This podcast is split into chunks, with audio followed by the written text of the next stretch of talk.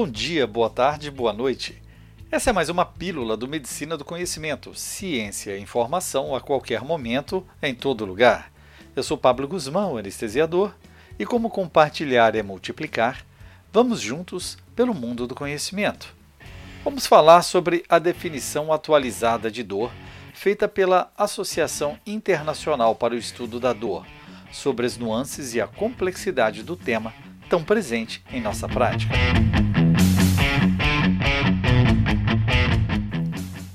A pesquisa e a compreensão das condições fisiopatológicas e comportamentais da dor evoluíram na última metade do século.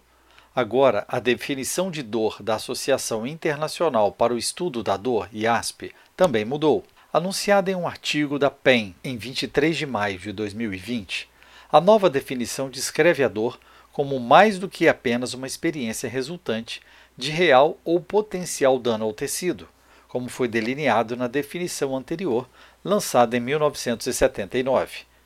Incorporando aspectos psicossociais da dor e a incapacidade de alguns pacientes de verbalizar ou expressar dor, a definição agora funciona para ser mais abrangente na descrição de diferentes experiências humanas e até animais, observam os autores.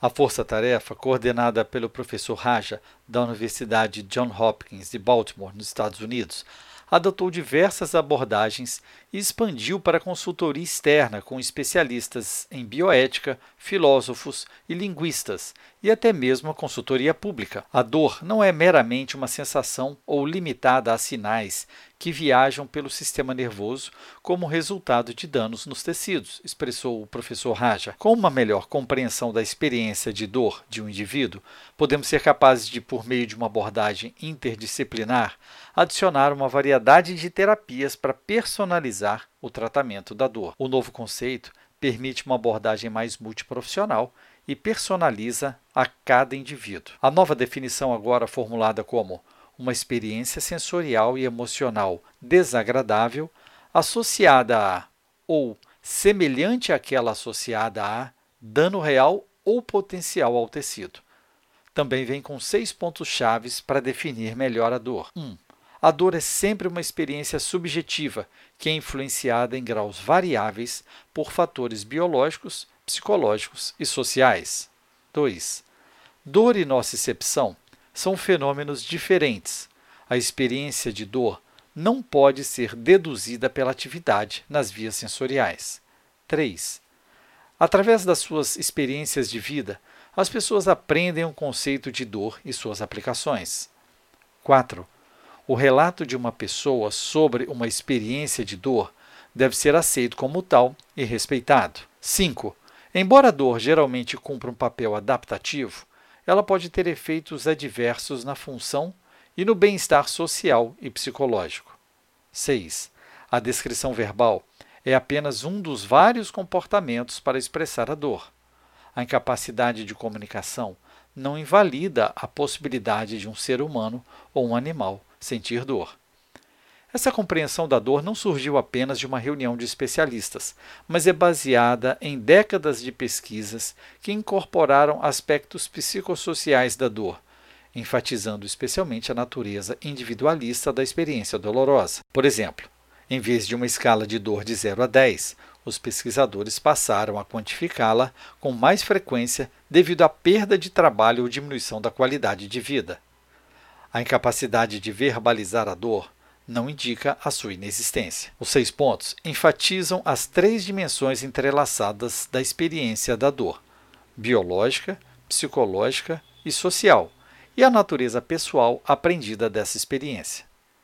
Podemos ressaltar algumas críticas à definição da IASP, que consideram ainda a definição como cartesiana, ignorando a multiplicidade das interações mente-corpo, negligenciando as dimensões éticas da dor e não abordar adequadamente a dor nas populações fragilizadas e negligenciadas, como os recém-nascidos e os idosos extremos. Foi argumentado que a definição atual enfatiza o autorrelato verbal em detrimento do comportamento não verbal, que pode proporcionar informações valiosas, especialmente animais e seres humanos com cognição comprometida ou inabilidade linguística. Uma preocupação expressada recentemente sobre a definição atual foi que ela exclui os fatores cognitivos e sociais, que são inerentes a experiências da dor. Além disso, o termo desagradável foi debatido como forte banalizador da dor grave e do sofrimento associado a muitos estados clínicos de dor aguda e crônica, e não capta toda a gama de palavras que poderiam ser usadas para descrever a experiência e o sofrimento a ela associado. Por fim, também houve o argumento de que a dor é mais que um sintoma, que a dor crônica pode ser uma doença com seu próprio curso clínico e, portanto, a definição deveria refletir essa perspectiva. Apesar das discordâncias, a nova análise do conceito tem seus méritos de ter tido maior envolvimento externo público e um debate profundo do envolvimento de novos aspectos. Ative a notificação para ser informado quando o novo podcast for publicado e a qualquer momento em todo lugar, escute a rádio web no www.medicinadoconhecimento.com.br. Escolha sua plataforma, ouça mais podcasts pelo Spotify, Deezer, iTunes, Google Podcasts, SoundCloud, YouTube e mais uma dezena de agregadores de podcast.